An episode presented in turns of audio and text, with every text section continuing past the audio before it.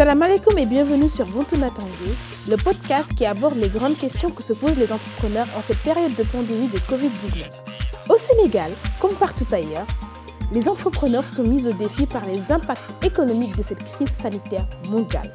Toutes les deux semaines, nous donnons la parole à des acteurs de l'écosystème sénégalais dont l'expérience et la passion entrepreneuriale ne sont plus à démontrer. Ce podcast est une initiative de Concret, organisation sénégalo-américaine spécialisée dans l'appui aux startups et soutenue par le programme Réussir au Sénégal de la coopération allemande GIZ. Je m'appelle Margot Mendes et c'est parti pour notre invité du jour.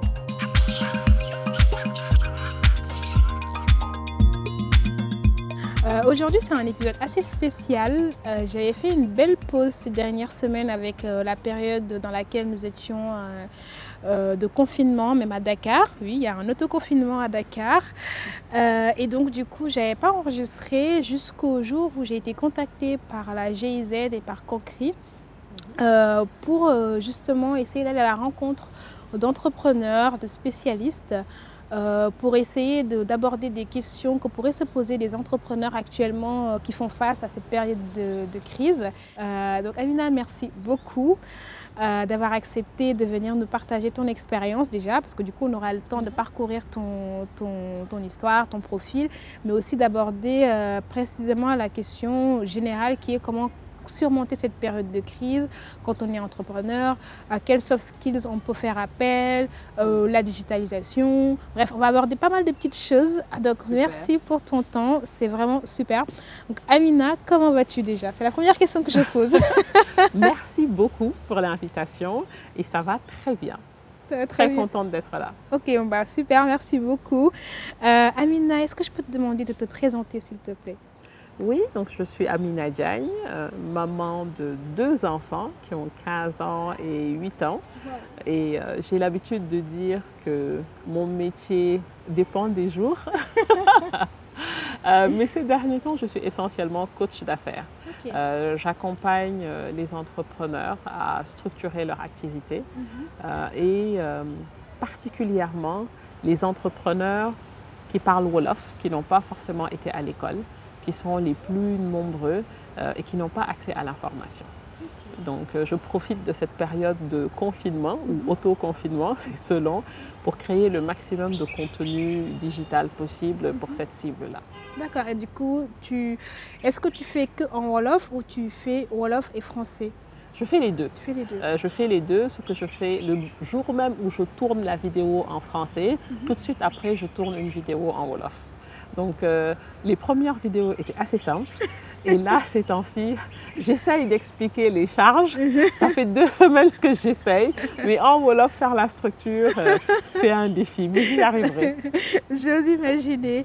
Euh, Est-ce que tu peux me parler de ton parcours avant? Déjà, juste une petite remarque, quand tu me parles du fait de, de, de- de créer tes vidéos en, en Wolof, Mhm. ça me fait et de de t'adresser aux entrepreneurs dans la langue locale, ça me fait penser à, une, à la fondatrice de hum, Itontine. Oui, oui, oui. J'ai eu en formation d'ailleurs.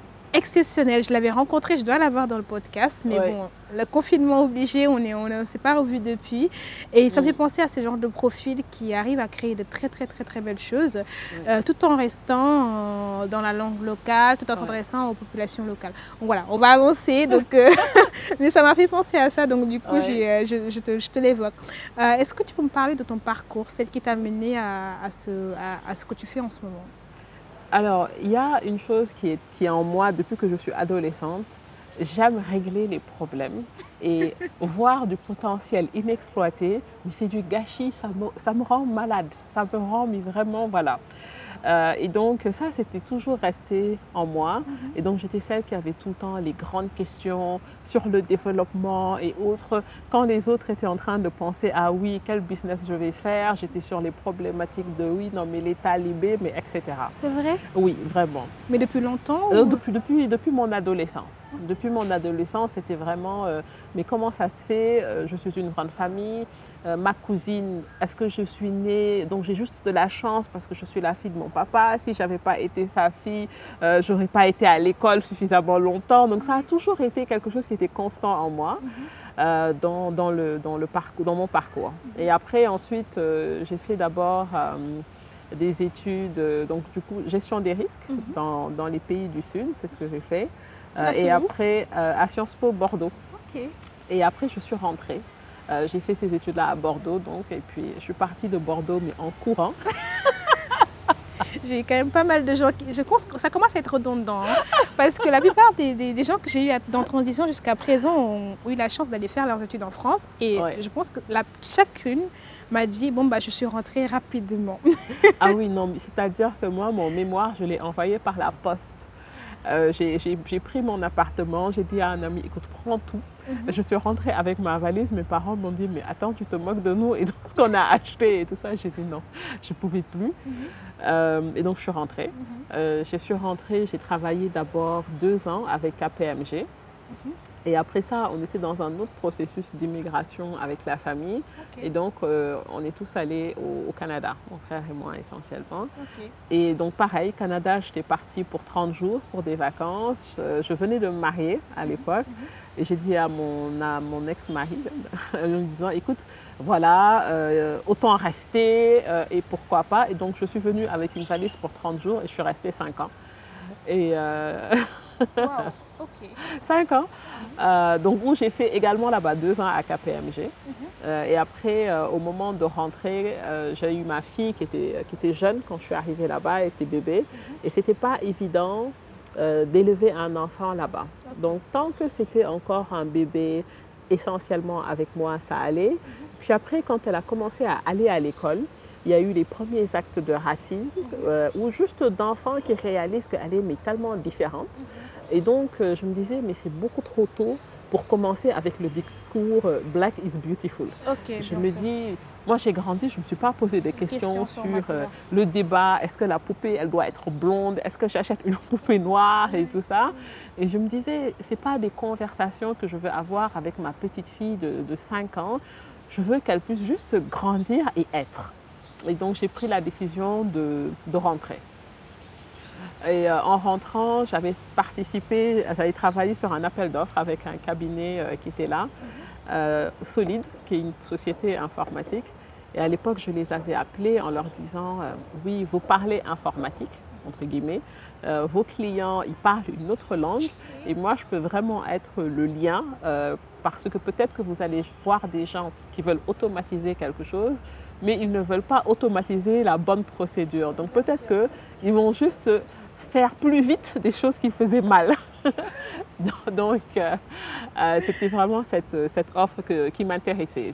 Et c'était toujours ce côté de comment permettre aux autres de mieux faire, de mieux atteindre leurs objectifs. Et c'est comme ça que j'ai rejoint cette compagnie-là solide où j'ai fait sept ans. Euh, où j'ai eu beaucoup de bonheur à travailler euh, avec cette compagnie euh, parce que j'avais vraiment carte blanche. J'avais la latitude de faire beaucoup de choses et j'étais très contente d'avoir démarré avec eux parce que le DG de Solide qui s'appelle Mustapha Diop, l'éthique est quelque chose d'extrêmement important pour lui. Donc dans un pays où on te dit oui, non mais faut, tu es obligé de donner des pots de vin, machin, tu es obligé de faire passer de l'argent si tu veux gagner le marché, etc. euh, C'était quelque chose, il était hors de question dans cette boîte-là de faire ça. Euh, tu pouvais perdre un marché, c'est pas grave. Il n'y avait pas de marché suffisamment important qui puisse justifier que tu prennes de l'argent sous la table ou que tu tolères la, la corruption. Donc j'ai trouvé que j'étais très contente de commencer là. Peut-être que si j'avais commencé dans une autre boîte, j'aurais accepté cette idée générale de, écoute, voilà comment le pays Comment marche. ça marche aussi Voilà. Donc j'étais contente de, de commencer par là. Et puis après, euh, euh, je me suis remariée. euh, mon mari n'est pas là. Il vit à l'étranger, donc je devais faire souvent des va-et-vient. Et après, à peu près à cette même période, je me suis beaucoup plus impliquée socialement. J'ai commencé à rejoindre des associations comme Jider, comme Fastic et autres. Et c'est là que vraiment j'ai pris conscience de l'ampleur du problème sur l'aspect éducation. Euh, et je me disais, euh, pareil, ce côté de injustice qui revient dans ma tête, je me dis, écoute, quand je recherche un terme sur Internet, j'ai un milliard de résultats. Et, et tout est accessible. Quand on est bilingue, c'est encore mieux. Quand on comprend l'anglais, on est à 2 milliards de résultats au moins. Et je disais, mais tu es là, tu es sénégalais, euh, 70% ne comprend pas bien français ou n'a pas été à l'école. tu fais une recherche sur Internet et puis tu n'as rien.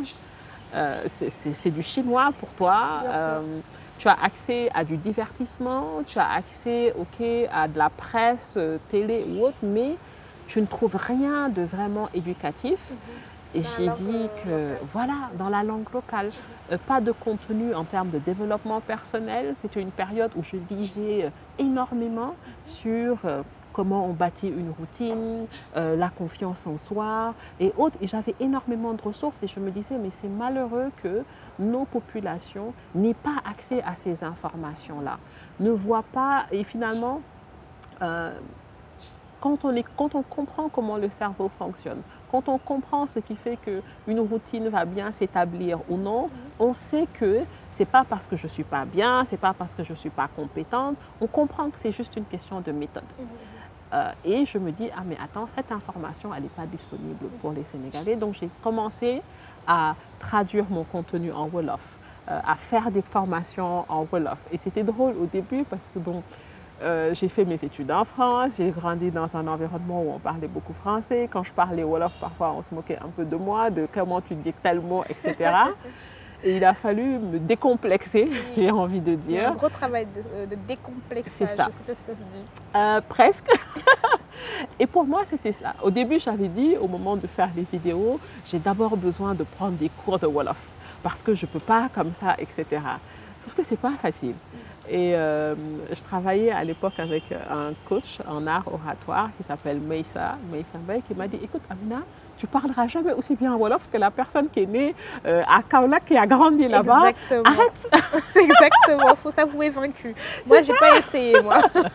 Il me disait, écoute, c'est pas toi, c'est pas toi, donc écoute, euh, voilà qui tu es aujourd'hui, euh, juste vas-y. Et donc là, j'ai dit, bon, tu sais quoi, ok, il n'y a pas de problème, je vais y aller. ce qui m'a beaucoup aidé, c'était quand je devais faire une vidéo en Wolof, j'imaginais en face de moi euh, la femme de ménage chez ma grand-mère qui ne parle pas un mot de français. Euh, et c'était finalement, c'était mais tellement libérateur. Le fait de ne plus me dire je cherche à parler un Wolof académique et autres, mais que finalement, l'objectif c'est juste de se faire comprendre. Et transmettre. Et puis transmettre, et puis j'ai commencé. C'est comme ça que tu as commencé. C'est comme ça que j'ai commencé. Donc, après aussi sur le matériel, je me disais oui, j'ai besoin d'un matériel de grande qualité, etc. Et puis finalement, je me suis dit, tu sais quoi, même avec le téléphone, la qualité qu'on a aujourd'hui, euh, c'est suffisant. Et puis après, je vais progresser devant les gens. Je vais m'améliorer devant les gens. Exactement. Et puis peut-être que même ça en inspirera d'autres. Je pourrais dire, ma première vidéo, elle était comme ça. Mais alors, si tu vois ma centième vidéo, il faut se lancer. En eh fait, c'est ça qu'il faut, qu'il faut dire aux gens. Il faut, faut commencer. Et à partir du moment où tu as commencé, tu peux faire des erreurs et au fur et à mesure, j'imagine que tu t'améliores et, et, tu grandis même avec ton public, tu grandis avec C'est ça en fait, c'est ce qu'il faut vraiment accepter. Et euh, quel a été, euh, du coup, parce que tu as, le passage, parce que tu, tu as parlé d'une traite, le passage entre le milieu salarial et l'entrepreneuriat, il y a eu un moment de déclic ou pas? Alors, la particularité euh, chez moi, c'est que dans ma famille, c'est tous des entrepreneurs. Ok, donc tu as baigné là Tous et toutes. ma mère, mon père, mes tantes, mes grands-mères. c'est toujours de, ça a toujours été de l'entrepreneuriat. Mhm. Donc, euh, euh, même quand je travaillais, j'avais tout le temps des opportunités de consulting, essayer un petit truc. Donc, déjà, j'avais tout le temps comme ça des petites opportunités mhm. que je faisais sur le consulting. Donc là où c'était un grand pas, c'était euh, décider de dire OK, euh, je suis plus salarié maintenant, je vais me donner les moyens de développer ma propre entreprise. Ça a demandé beaucoup de sacrifices mhm. euh, au niveau financier. quand j'ai pris la décision à l'époque, j'habitais dans ma villa, R plus 1, trois chambres, etc. Mais à un moment, j'ai quitté tout ça. Je suis allée retourner en banlieue chez ma grand-mère où euh, je suis passée de trois chambres, chaque chambre avec sa salle de bain, à une chambre, pas de salle de bain avec mes deux enfants et on était trois à dormir dans le même lit. Mais je ne payais pas de loyer. Euh, il y avait le cadre qu'il fallait euh, pour moi par rapport à l'équilibre pour mes enfants. Ça veut dire que je pouvais bosser jusqu'à 23 heures, je pouvais aller faire des missions tout le temps. Je savais qu'il y avait quelqu'un pour s'occuper de mes enfants. Donc au début c'était ça. C'était après c'était ok. Quand j'ai eu assez d'argent pour dire ah ok maintenant je peux déménager, j'ai dit ah je vais recruter mon premier employé. Euh, et euh, donc j'ai attendu. Comme ça je suis restée trois ans Chez ta grand-mère chez ma grand-mère. Euh, et c'était une, excell- c'était une très belle expérience. Ça a permis aussi de me ressourcer, de reconnecter avec la famille. Euh, aussi, pareil, ça m'a donné un tout autre euh, regard de la société sénégalaise parce que du coup, on grandit un peu dans notre confort, dans notre Microcosme. microcosme Oui. et autres. Et là, maintenant, j'étais en banlieue. Euh, j'ai commencé à, on a fait une association avec les jeunes de cette banlieue-là, à aller dans le quartier. Et finalement, c'était cette cible aussi, euh, ces personnes qui ont mis tellement de talent, mais qui n'ont pas les outils, qui ne savent pas comment démarrer. Donc là encore, ça m'a permis d'être encore plus au contact de cette cible finalement. euh, qui, était, qui va être ta cible finalement. Et c'est de là que tu as lancé Mina Pro ou euh, la première entreprise que tu as, fait finalement? Parce que j'ai vu qu'il y avait aussi Music Bee. Alors, Music Bee, c'était dans Solide. Euh, Ok, on a eu dans cette Solide. opportunité-là. Ok. Euh, au début, c'était un jeune qui s'appelle Moussa Ndiaye qui avait euh, une idée euh, de, de- de faire une plateforme, Mhm. qui a intégré l'équipe en tant que business developer. Et donc, là, sur la, toute la partie informatique, ça a été développé et autres. Mhm. Euh, mais Minapro, c'est quand j'ai quitté en fait euh, Solide. Et, c'était, euh, et ça s'appelle Minapro parce qu'il fallait trouver un nom simple. Et je me disais, bon, on n'a pas le temps de réfléchir, ça va s'appeler Mina Pro. et, euh, et on verra après. Donc c'est comme ça que c'est né.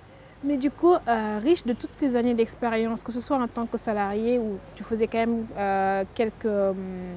Tu es en contact avec des entrepreneurs, déjà avec ta famille. Oui. Tu me dis que tu as grandi, tu as baigné dedans.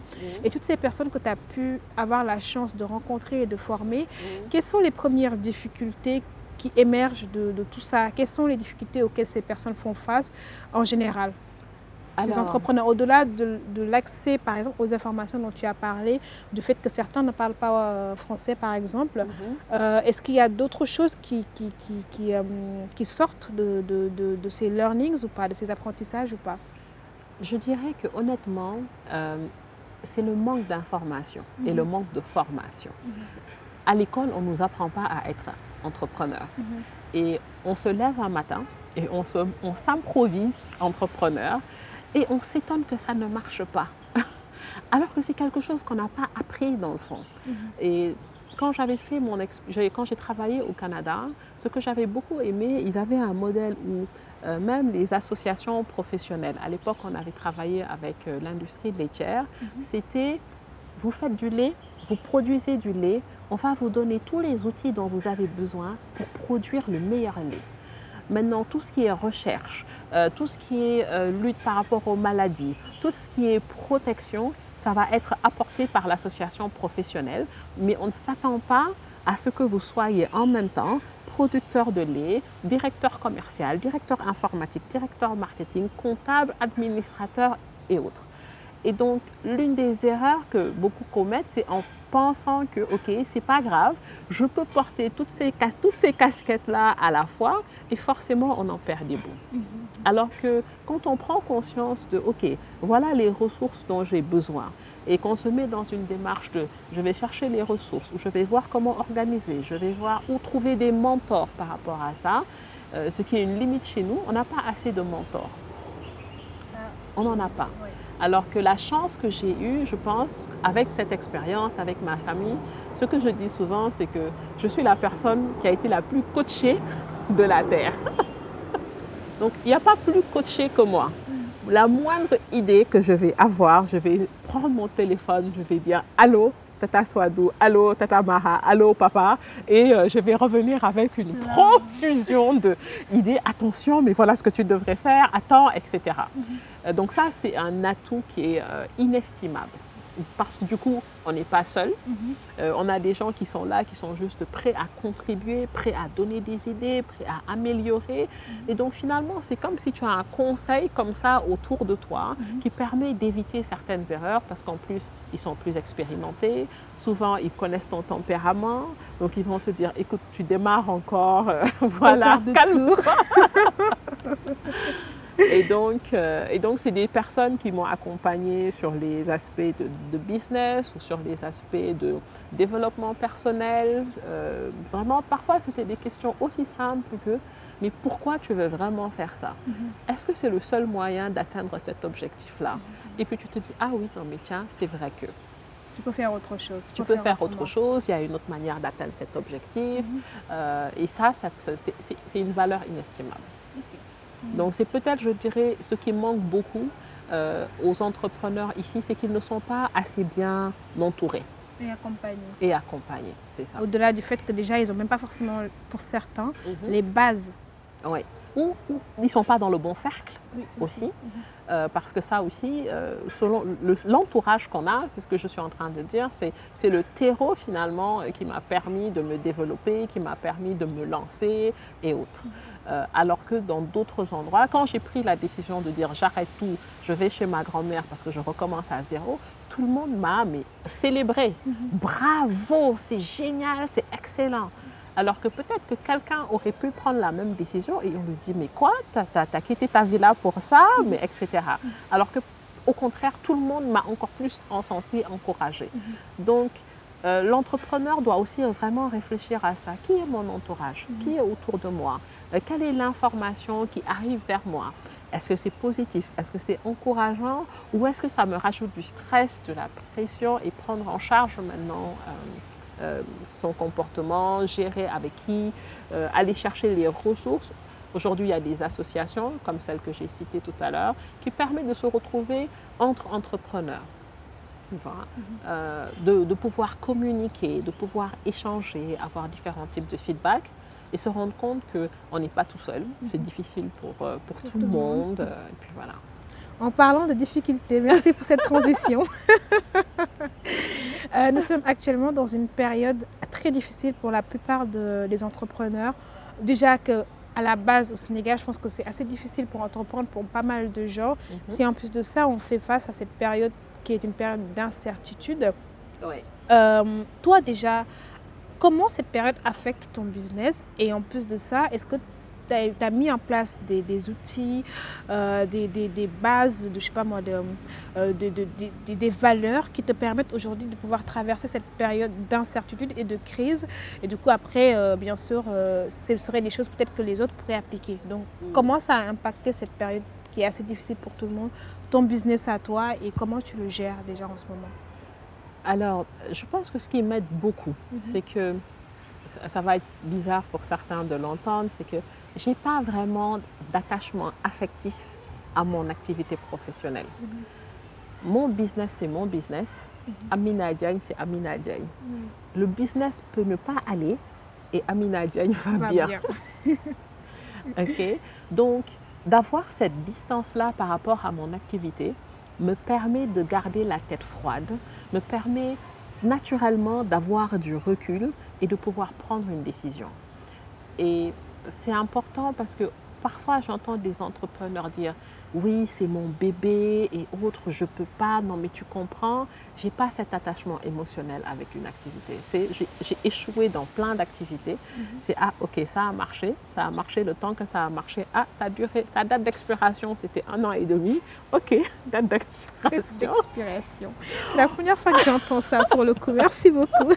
C'est la réalité. Et souvent, c'est le parcours de beaucoup d'entrepreneurs. Il n'y en a pas beaucoup qui ont réussi. Premier business, premier success story et que ça marche. Non, ça marche J'ai pas. pas encore vu. Non, il n'y en a pas. Je n'en connais pas non plus. C'est ça. Donc ça, ça m'a aidé dans le fait que, ah ok, euh, il y a ce recul-là. Donc ça, c'est la première chose qui me permet de réfléchir, de prendre des décisions à tête reposée. La deuxième chose, c'est que chaque matin, pour moi personnellement, est un nouveau jour. Je me lève le matin avec une pêche, ceux qui me connaissent le savent déjà, de Waouh, c'est le matin, je peux faire ce que je veux. C'est génial. Donc, euh, quelle que soit la situation après, c'est le simple fait de me lever, de me dire personne n'est malade, euh, toutes les personnes que je connais sont vivantes, tout va bien. Après, tout le reste, c'est du bonus. Donc, quand il y a eu cette crise maintenant, c'était OK, il va y avoir un impact financier, euh, il va y avoir aussi un impact par rapport à l'activité, mais est-ce que je peux vraiment changer la situation du coronavirus? Mhm. Non, je ne peux pas changer. Concrètement, aujourd'hui, qu'est-ce qui se passe? J'ai du temps pour faire ceci. Euh, et donc, c'est finalement une analyse où je vais poser, j'écris beaucoup, je suis très visuelle. Je vais écrire, OK, voilà mon business au milieu. Je vais tracer les flèches. Voilà les différents impacts. Euh, ça, je peux faire quelque chose ou pas. Euh, je peux discuter avec mes fournisseurs pour négocier quelque chose. Euh, je peux voir avec tel partenaire s'il peut me payer mon avance de comment je fais pour être payé plus vite pour telle activité, pour gérer cet aspect de trésorerie. Et après, maintenant, d'un autre côté, c'est OK, comment j'exploite ça au mieux? Quelle est la meilleure chose qui puisse m'arriver? Avec cela Euh, Personnellement, dans mon cas, c'était OK, c'est le moment de bombarder sur ma stratégie digitale Parfait. parce que j'ai plus de temps. Euh, c'est le moment de redoubler d'efforts sur tout ce qui est online learning parce que j'ai plus de temps. Et après, pour moi, la particularité au niveau personnel, ma femme, la femme de ménage que j'ai n'était pas là, donc j'étais toute seule avec mes enfants. Et du coup, c'était OK, il faut que je me réorganise différemment. Il faut que je, ça m'a permis de passer plus de temps avec mes enfants, euh, réapprendre euh, à ma fille à cuisiner certains plats, certains plats traditionnels et autres. Donc, j'ai eu plusieurs phases comme ça. Euh, et ce qui m'aide aussi, c'est que je suis gentille avec moi-même. J'ai beaucoup de bienveillance envers ma propre personne. J'adore cette phrase. C'est- important parce que je ne me mets pas de pression inutile. J'accepte que je ne sais pas tout faire en même temps. Donc si aujourd'hui, la seule chose que j'ai réussi, c'est de passer du temps de qualité avec ma fille, ah, je vais prendre ça, je suis contente. Et puis le ménage, il n'est pas bien fait, c'est pas grave. Donc, c'est important aussi de, de vraiment se, euh, j'ai envie de dire, se protéger, s'apprécier, euh, se donner le temps de vivre les choses. Ma première semaine, j'ai rien fait. J'ai, lu des bouquins absolument pas productifs. Mais c'est de ça dont j'avais besoin. J'avais besoin, oui. J'avais une partie de ma tête qui me disait non mais Amina franchement tu es là à lire des histoires de vampires, Euh, toi tu as mieux à faire quand même. Mais j'avais envie de lire des histoires de vampires donc c'était ma première semaine. J'ai pas été productive. Deuxième semaine, je suis allée en introspection profonde de waouh, ok, d'accord, le corona, mais attends, c'est sérieux ce truc-là, combien de temps ça va durer? Et puis c'est à la troisième semaine que tout ce qui se passait à l'intérieur, c'est comme si, ok, là maintenant, c'était assez mûr pour que je puisse décider d'une nouvelle organisation. Et là, ça va. Là, ça va. C'est bon. Là, on est à la quatrième semaine. Là, on est la quatrième semaine, je gère, j'ai mon système pour le repas, pour le ménage, les devoirs. Et là, le je suis boulot. bien. Et le boulot. Mais du coup, est-ce que tu penses que ça a été une, une je dirais pas une chance, mais le fait que tu aies quand même euh, digitalisé une partie de ton activité, voire quasiment toute ton activité, parce que tu as une plateforme de formation, est-ce que ça a été un atout pour, euh, pour là, cette période? Est-ce que c'est un atout? C'est même pas ça a été, est-ce que c'est un atout pour toi? Alors oui, à mon avis, les entreprises qui survivront à cette crise-là sont les entreprises, ou survivront le mieux, sont les entreprises qui ont su digitaliser très tôt, qui ont une présence sur les réseaux sociaux ou à travers un site internet, sont les entreprises qui étaient suffisamment organisées pour avoir ne serait-ce qu'un fichier client. Euh, Aujourd'hui, je peux prendre deux exemples. Un restaurant qui est sur les réseaux sociaux, donc qui a des milliers de followers, qui a des abonnés qui ont l'habitude de voir ses menus. Et l'autre restaurant de ma tata qui faisait son chep euh, au, au coin de la rue et autres, ou qui a sa petite gargote comme ça, qu'est-ce qui se passe? Corona arrive, une personne peut livrer à ses clients, l'autre, les clients ne savent même pas qu'elle existe encore. Euh, si je prends euh, Pâtisserie Mélo qui peut continuer de communiquer, de dire on est ouvert, de parler avec ses clients, et l'autre inexistante. Et les gens vont trouver des moyens de remplacer, des moyens de substituer parce que, écoute, elle n'est plus là, elle ne peut plus contacter personne. Donc, je pense que ça rappelle euh, l'importance du digital. Euh, Aujourd'hui, on voit beaucoup de structures qui avaient prévu des séminaires en présentiel ou autre qui passent à du live, qui passent à du Zoom, qui passent à du télétravail. Si jamais on n'avait pas fait ce premier pas sur le digital en tant qu'entreprise, c'est le moment de vraiment réaliser que c'est quelque chose d'indispensable et d'incontournable dans les temps dans lesquels nous sommes aujourd'hui. Peut-être qu'avant, il y avait une autre solution, mais aujourd'hui, c'est excessivement important. Mais du coup, euh, tout à l'heure, tu me parlais, je pense que dans ce que tu me disais, j'adorais parce que tu me parlais de bienveillance, euh, tu me parlais de prendre le temps, de, de, de, de profiter de l'instant présent avant de se poser, de, se mettre au travail. Est-ce que c'est ta seule stratégie? Non, je n'imagine pas. Mais est-ce que euh, si tu avais une stratégie à, à, à, à, partager avec les gens pour pouvoir surmonter euh, cette période, et au-delà de la stratégie, quels sont selon toi, les, les, les soft skills, euh, les atouts, on peut, on va dire, d'ordre caractériel, oui. euh, qui peuvent permettre, quand tu es, es, un entrepreneur aujourd'hui au Sénégal, en train de t'inquiéter de, de, de, du fait que ton business ne roule pas, si tu n'as pas la chance d'avoir le 100% digital, est-ce que c'est, bien sûr, c'est le moment peut-être de passer au digital, mais comment tu, comment tu pivotes? Quelle est la stratégie de pivot et quels sont les atouts que tu, qui peuvent être en toi, que tu oui. ne connais peut-être pas, mais qui peuvent te permettre justement, on va dire, de surmonter cette période Alors, il y a une chose, quand on est entrepreneur, souvent, on court dans tous les sens. Oui. Euh, tellement qu'on ne prend pas le temps de s'arrêter mmh. et de regarder son activité. Mmh. Je me dis, il y a trois types de structures qui vont sortir de cette, de cette crise-là. Il y en a qui vont réellement se rendre compte que, écoute, cette activité ne me permettait pas de vivre. Parce que souvent, euh, il y a un biais qui fait qu'on a tellement mis de l'argent dans une activité qu'elle est sous perfusion. Mais on continue de jeter de l'argent à quelque chose qui ne marche pas parce qu'on se dit j'ai déjà mis trop d'argent, je ne peux pas laisser tomber. Donc, si aujourd'hui on arrive à vraiment prendre le temps de s'asseoir et de dire je regarde mon business, coronavirus, ceux qui ne vendent pas, c'est vraiment le temps que ça leur donne aussi de s'arrêter et de revoir leur modèle d'affaires. D'où est-ce que l'argent fait, pas, vient? Quand est-ce que je fais de l'argent? Euh, Vraiment regarder ce business. Et puis il y en a qui se rendront compte que, écoute, finalement, cette activité-là, elle me fatigue. Elle me coûte de l'argent. Pourquoi continuer? Il y en a qui vont sortir de ça avec cette prise de conscience. Et il y en a qui vont se rendre compte que, ah, euh, j'étais sur la bonne voie. Il faut juste que je continue. Je vais continuer le processus de digitalisation. Ah oui, j'ai des abonnés sur Facebook, mais je me rends compte que je ne connais pas suffisamment mes abonnés. Comment je vais mettre en place une stratégie pour mieux connaître mes clients? Et il y en a d'autres qui vont se dire, ah, je vais utiliser cette période comme moi personnellement pour euh, créer du contenu et préparer le contenu que je vais sortir sur les trois prochains mois euh, par rapport au marketing digital et autres. Et donc quand je sors de là, ou développer des outils, développer des projets que j'avais dans la tête, que j'avais jamais eu le temps de vraiment réaliser et qui pourront les mettre en place durant cette période-là et sortir de là maintenant euh, en mode vroom vroom et prêt à se lancer. Donc finalement, ça, peut, ça pourrait être une aubaine. C'est toujours une aubaine.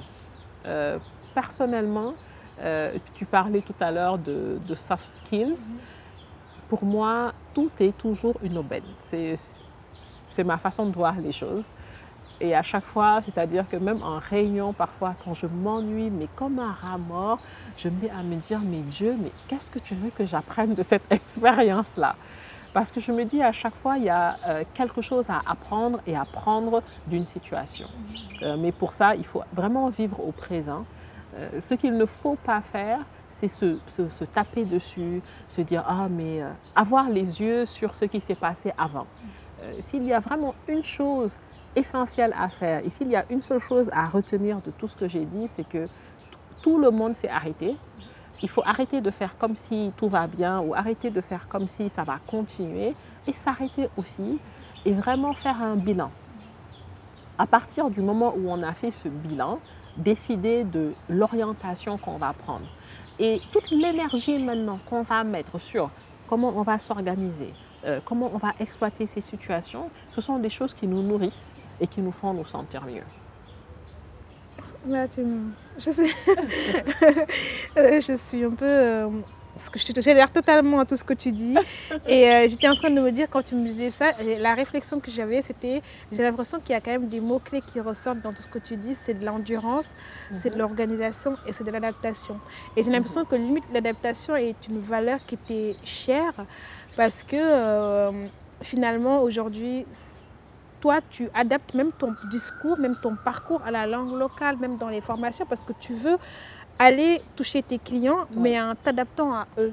Oui. Et c'est ça qui, qui, qui, ressort. Quoi. Du coup, c'est pour ça que j'étais un, peu, euh, j'étais un peu dans les pensées. Du coup, voilà, je me suis dit, finalement, c'est ces valeurs-là que, qui, sont ton, qui, sont, qui sont ta force, en tout cas, de ce que tu dis, mhm. et qui pourraient peut-être être la force de pas mal d'entrepreneurs sur cette période. Oui, euh, peut-être la plus grande force que j'ai, c'est que j'aime ce que je fais. J'aime vraiment ce que je fais. Et c'est pour ça que quand je crée du contenu, même s'il y a une personne ou bien quand je fais un live, même s'il y a cinq personnes connectées, je vais mettre la même énergie que s'il y avait 500 personnes connectées parce que j'aime ce que je fais. Et du coup, euh, ce qui fait que beaucoup vont apprécier mes formations ou autres, c'est que quand je vais en formation, c'est pas pour montrer ce que je maîtrise, c'est pas pour dérouler quelque chose. Et comme tu dis, le maître mot, c'est adapter. Comment je fais pour que cette personne-là puisse consommer l'information, que ça puisse lui être vraiment utile? Et c'est vrai que souvent, avec toutes ces personnes-là, ça crée une certaine connexion parce que tu sens que c'est vraiment par rapport à ton activité, je veux que l'information soit la plus accessible possible pour toi. Parce que j'accepte qu'on a différentes manières d'apprendre, on a différentes manières de comprendre, et donc c'est un enjeu pour moi de, de m'adapter. Alors, sur le point des routines, euh, je, de la même manière que une personne a besoin d'eau, manger, dormir pour vivre, une entreprise aussi a besoin de ses routines pour vivre. Donc autant j'ai ce côté où je suis très passionnée, où je vais donner sans compter et autres, autant je vais avoir une routine rigoureuse sur comment je m'organise en interne. Euh, en termes d'organisation, en termes de à combien de clients j'ai parlé aujourd'hui, comment j'ai utilisé mon temps. Euh, la question que je vais me poser souvent, c'est quelle est la meilleure manière d'utiliser la prochaine heure pour mon activité. Donc, euh, je suis très rigoureuse sur ça également. Quand je travaille, je travaille. Quand je lis des bouquins de vampires, je lis des bouquins de vampires. Je suis à 100% focus sur ce que je fais. Donc, je sais que, OK, j'ai mon objectif. Chaque semaine, j'ai fait une vidéo, j'ai pris l'engagement de le faire. Chaque jour, euh, j'ai du contenu de formation que j'apprends. C'est quotidien. Euh, chaque jour, je vais lire quelques pages d'un bouquin qui m'inspire. Donc, j'ai quand même ces routines personnelles-là. Euh, si je devais les mettre dans des boîtes, c'est présence avec le client. J'ai conscience que si je passe 8 heures de temps peu importe à quoi j'occupe ces 8 heures de temps et que je n'ai pas été en présence des clients, que ce soit par mail, par WhatsApp, par réseau social ou autre, c'est zéro. Parce que je suis une entreprise, il faut que l'entreprise soit rentable. Donc chaque jour, je dois être en présence du client. C'est la respiration du business, si on devait faire l'analogie avec l'être humain. Parler à un client, c'est respirer pour un business. Si on reste un jour sans respirer, même pas un jour, mais on meurt. Donc, un jour euh, sans parler à un client pour un entrepreneur, c'est un jour de moins. On diminue son espérance de vie. C'est comme ça que je le considère. Donc c'est capital. Deuxième chose, c'est apprendre.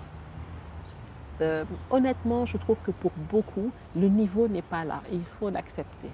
Euh, il y a encore beaucoup de travail à faire qui est à la portée de tout le monde, mais il faut accepter de continuer de développer ses performances, de continuer de s'améliorer. L'objectif, ce n'est pas d'être le meilleur au Sénégal, mais c'est d'être le meilleur au monde dans ce que l'on fait.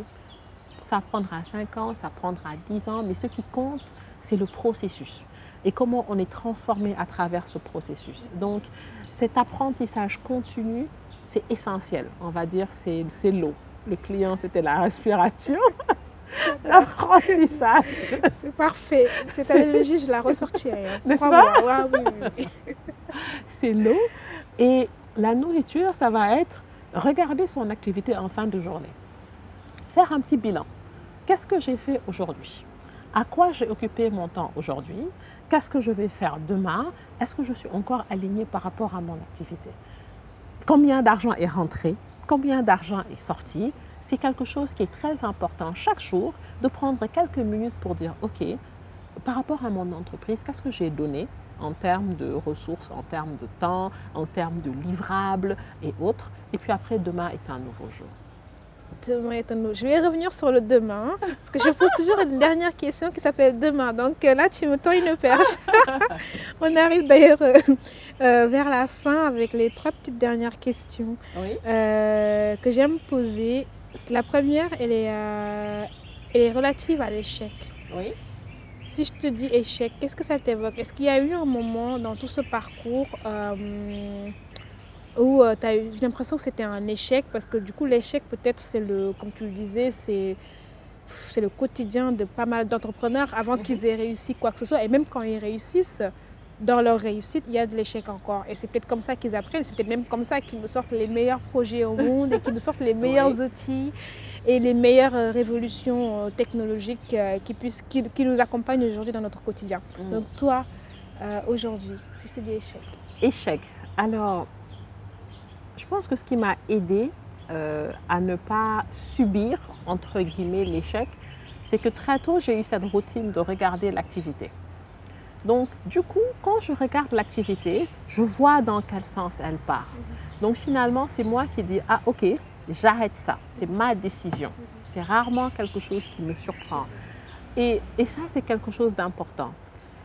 L'échec, ce n'est pas quelque chose qui arrive par accident. Ce n'est jamais quelque chose qui arrive par accident. Ce sont des actes répétés ou des actes qu'on arrête, qu'on ne fait pas au quotidien et à un moment donné, ça conclut à un échec. Mais en général, quand l'échec est là, je peux prendre un exemple, c'était une activité avec un membre de la famille euh, je n'avais pas assez sécurisé parce que je me disais, oh, c'est la famille. Mais j'avais cette voix qui me disait, écoute, Amina, il faut que tu sois plus rigoureuse, il faut un contrat, il faut, il faut. Et j'ai fait le choix de ne pas écouter. Donc, quand cette situation est arrivée où j'ai perdu l'activité, c'était quelque chose de prévisible. Je ne l'avais pas préparé, je l'avais pas. Donc, qu'est-ce que je vais faire? Je ne vais pas pleurer sur mon sort, je ne vais pas le considérer comme un échec personnel, je vais dire, ah ouais, c'est vrai, ok, j'aurais dû, ok, ça me servira de leçon pour la prochaine, fois, et je tourne la page. Donc, peut-être que ce qui m'a aidé également, comme je dis, c'est d'avoir cette distance entre ma vie, mon, ma, personne et le business. Mm. Euh, le business, c'est quelque chose que je fais. Euh, moi, je suis moi. Donc, l'échec du business, n'est pas un échec personnel. C'est presque comme un enfant qui a un jouet. Ah, le jouet, il est brisé, j'en prends un autre. Donc, mais bien sûr, j'apprends, j'essaye de ne pas reproduire les mêmes erreurs, et puis, euh, et puis voilà, et puis j'avance. Et à contrario, si je te dis réussite, quelle est ta définition? C'est être heureux. Parfait. C'est être heureux. Euh, pour moi, que on soit, vaut mieux être un salarié heureux qu'un entrepreneur malheureux. Euh, ça peut être euh, comme là maintenant, je suis très heureuse de euh, passer du temps avec mes enfants. je vais probablement revoir aussi la manière dont j'occupais mon temps, leur consacrer plus de temps parce que c'est eux le premier projet aussi. Donc pour moi, c'est vraiment être heureux. Après tout le reste, c'est accessoire. C'est accessoire. accessoire. Tu, tu, me parles, tu as, une, des choses que j'avais envie de te demander aussi avant de te poser la dernière question, c'est si tu avais un conseil justement à donner à ces entrepreneurs qui aujourd'hui euh, sont dans cette période, se disent ça ne va jamais se finir, qui doivent sûrement mhm. faire face à pas mal d'échecs et qui sont peut-être loin de cet idéal de réussite euh, qui s'était euh, posé, ce serait quoi? Alors, c'est vraiment de se reconcentrer. Quand on est un bon entrepreneur, quand on veut régler un problème pour un client ou apporter une solution à un client, quand je me lève le matin, quand je crée mon contenu, sur la moindre publication, c'est est-ce que mon client se retrouve dedans? Donc finalement, l'obsession, c'est plus cet aspect de comment je satisfais mieux le client, comment je réponds mieux aux besoins du client, et c'est jamais, jamais, jamais un temps perdu. Donc finalement, c'est d'être tellement concentré sur comment on va trouver la meilleure manière d'apporter une solution à nos clients Mhm. que sur nous-mêmes, le passé, nos difficultés. Euh, quand on prend la décision d'être entrepreneur, c'est on est en train de dire j'aime les problèmes. Je veux les problèmes. J'aime les problèmes. Il faut aimer les problèmes quand on est entrepreneur. Il ne faut pas être surpris. C'est normal. Il faut s'y attendre. Et puis maintenant, on devient meilleur quand on réussit à régler mieux les problèmes avec le moins de besoin de, de ressources et autres. Mais il ne faut pas rentrer dans l'entrepreneuriat en se disant que les choses vont bien se passer. Tout ce qui peut mal se passer en général se passera, mais il faut être préparé et savoir que, ah, ok, c'est quelque chose qui peut arriver. Donc, c'est comme si c'est prendre euh, en, en régulièrement quel est le meilleur scénario, quel est le pire scénario. Et parfois, euh, faire une stratégie, écrire le pire scénario aide beaucoup que de rester dans sa tête à imaginer de pire en pire en pire. Le simple fait d'écrire, OK, voilà le scénario A, voilà le scénario B, si ça se produit, je vais me euh, comporter de la manière suivante. Souvent, ça permet de libérer et de laisser ces pensées qui, vont, qui ne nous apportent rien finalement. Mm. Je prends note. Je prends note, Amina. Et euh, la dernière question, Amina. Je pense que tu la sens venir. C'est le mot-clé que tu as de- dit tout à l'heure. C'était demain. Oui. Euh, demain, à la fin de ce confinement, à la fin de cette période, c'est demain même pour le boulot, demain avec les enfants, demain avec la famille. Que t'évoque Oui. ce mot, demain?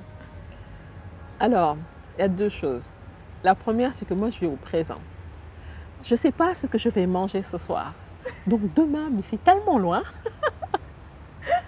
Je ne vais pas mettre trop d'énergie sur demain. Ça, c'est la première chose. J'aime vivre au présent. C'est déjà assez compliqué de vivre au présent. Concentrons-nous sur le présent. Le présent, qu'est-ce que je peux faire? La prochaine heure, quelle est la meilleure chose que je peux faire durant la prochaine heure? Ça me suffit. C'est parfait. Et, euh, et pour le reste, c'est euh, par rapport à mon activité, j'ai vraiment envie que plus de Sénégalais, plus de, de Sénégalais qui, qui n'ont pas été à l'école, qui sont analphabètes, mais prennent vraiment conscience de leur potentiel. Euh, j'ai envie que d'autres personnes fassent la même chose, que euh, rendre euh, ce contenu-là euh, accessible. Honnêtement, c'est l'une des plus grandes barrières. Quand on a un peuple qui n'a pas accès à l'éducation, quand on est en train de dire à un peuple, non, tu, ne passes pas, tu n'as pas la moyenne, juste parce que tu ne comprends pas la langue. Je l'ai vu, mais tellement de fois, euh, des personnes qui s'expriment, et on l'a fait quand on faisait des pitchs, tu mets la personne, tu lui dis, vas-y, exprime-toi en français. C'est des complexes, c'est un problème de confiance en soi, c'est c'est presque de la honte, c'est une souffrance. Alors que si on parle la langue qu'elle comprend, c'est une autre personne. Donc je pense qu'il faut qu'on réussisse demain à créer une société où, euh, parce que tu as fait une faute d'orthographe ou parce que tu ne comprends pas bien le français, on considère que euh, tu n'es pas intelligent. Et euh, j'avais M. Thiam qui avait utilisé une phrase que j'aimais beaucoup qui disait Analphabète n'est pas bête.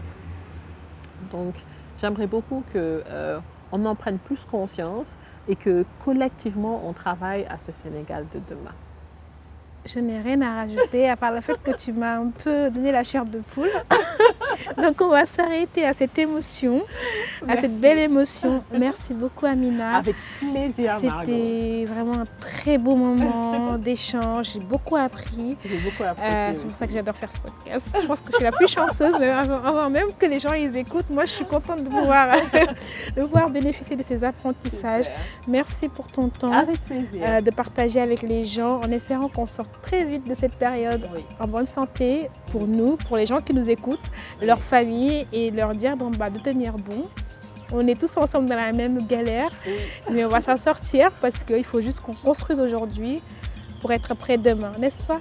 Absolument. Voilà. Merci beaucoup à toutes les personnes qui nous ont écoutés. On se retrouve très bientôt. Ciao, ciao. Bye bye.